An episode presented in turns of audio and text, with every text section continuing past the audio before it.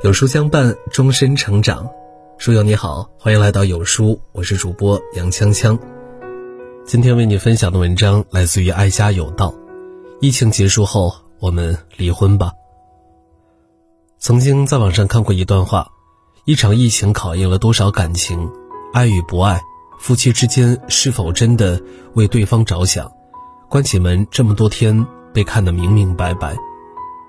对于相爱的夫妻来说，疫情是让两个人更珍惜彼此的长河；对于貌合神离的夫妻，疫情是掀翻两人船只的海浪。很多人都说等疫情结束就去离婚。前段时间上海疫情严重，很多小区被封数日。一位上海妻子在网上控诉老公的不作为和自私，迅速上了热搜。这位妻子每天忙着在家带孩子。隔离期间还要兼顾着抢菜，老公在家游手好闲。这一天家里只剩一颗娃娃菜和七八个青椒，妻子中午为了让老公和孩子多吃，自己吃了一点青椒。可是晚上等老公泡了两包方便面，却独自吃了一包半，只留了半包给孩子，丝毫没有考虑到妻子。孩子看到妈妈不高兴，自己拿了小碗说：“妈妈，我们挑出来吃。”半包泡面，孩子和妈妈分着吃，丈夫吃了一包半，却丝毫不愧疚。不仅仅是这一位，在疫情隔离期间，很多妻子都在网上吐槽说，自己家老公只知道在家玩游戏、刷短视频，自己忙起来恨不得有三头六臂。很多人表示，等解封了就去离婚，这种又当保姆又当妈的日子，真的是受够了。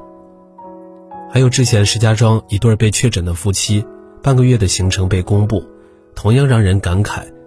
男方每天的行程就是两点一线，上班回家，而女方却跑了很多地方，带孩子去医院看病，去孕婴店购物，还要去超市采购买早饭，操持家务、养育孩子，这些原本需要夫妻共同承担的事情，现在全压在了女方一个人的身上。明明在同一个屋檐下，一方却过着丧偶式的生活，疫情更是加重了这种情况。两个人天天待在家里，低头不见抬头见，一位天天忙得要命，一位却感觉事不关己，甚至没有一点体谅和关心，形成了强烈的对比。婚姻本来就是两个人的事儿，少了任何一方的参与，都可能走不到最后。疫情只是婚姻的检验剂。真正造成离婚的是夫妻间日复一日积累的矛盾和抱怨。如果没有互相的体谅、付出、理解，就算没有疫情的推波助澜，那些藏在日常生活中的定时炸弹，总有一天也会爆炸。中国人特别喜欢一句话，那就是“日久见人心，患难见真情”。这场疫情撕开了有些人婚姻的遮羞布。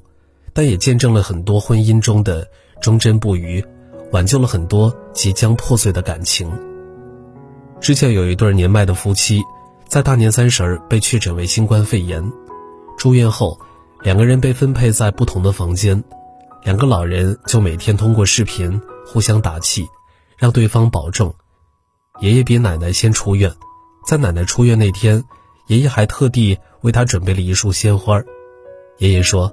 我们又逃过了一劫，大难不死，我们还要再活二十年。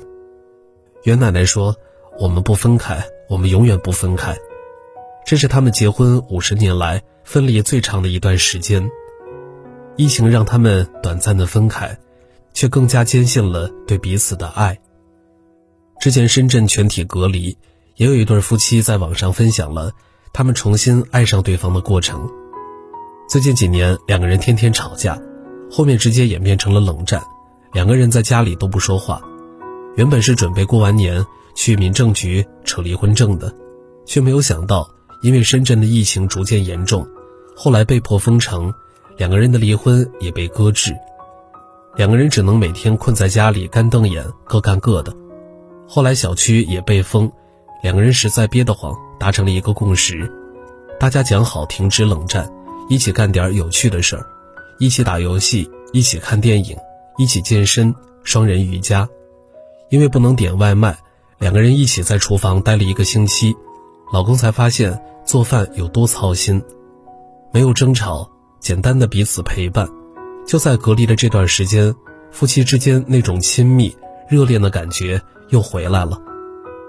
疫情不知道什么时候会结束，门外的世界你无法改变，但是关起门来看夫妻二人的感情是变好还是变坏，这取决于两个人在这段婚姻的态度。彼此相爱的夫妻将爱与精力倾注在婚姻和家庭中，那婚姻想不好起来都很难。一场疫情让很多夫妻说散就散，也让彼此相爱的夫妻更加坚定。时间短暂，生命无常，陪伴才是最长情的告白，相守才是最温暖的承诺。婚姻好不好，其实跟疫情没有必然关系，疫情只是加速了某些结果的产生，婚姻最终还是经营出来的。老舍曾经说过一句最经典的话：“两个帮手彼此帮忙，才是上等婚姻。”真正好的夫妻关系。并非是为彼此牺牲了多少，在这段感情中委曲求全了多少，而是我懂得你的辛苦，你懂得我的不容易，在感恩和珍惜中一步一步靠近对方的世界。这个世界并不是两个人结婚了就会走一辈子，打败一段婚姻的往往不是惊涛骇浪，只是一些细节罢了。想要长久，就得懂得经营；想要幸福。就得知道付出，想要和睦，就得多去包容。余生不长，遇见了就好好珍惜，相爱了，便用心对待。好了，今天的文章就和大家分享到这儿了。如果你喜欢今天的文章，或者有自己的看法和见解，欢迎在文末留言区与有书君留言互动。想要每天及时收听有书的暖心好文章，欢迎您在文末点亮再看。觉得有书的文章还不错，也欢迎分享到朋友圈，欢迎将有书公众号推荐给朋友们，这是对有书君最大的支持。明天同一时间，我们不见不散。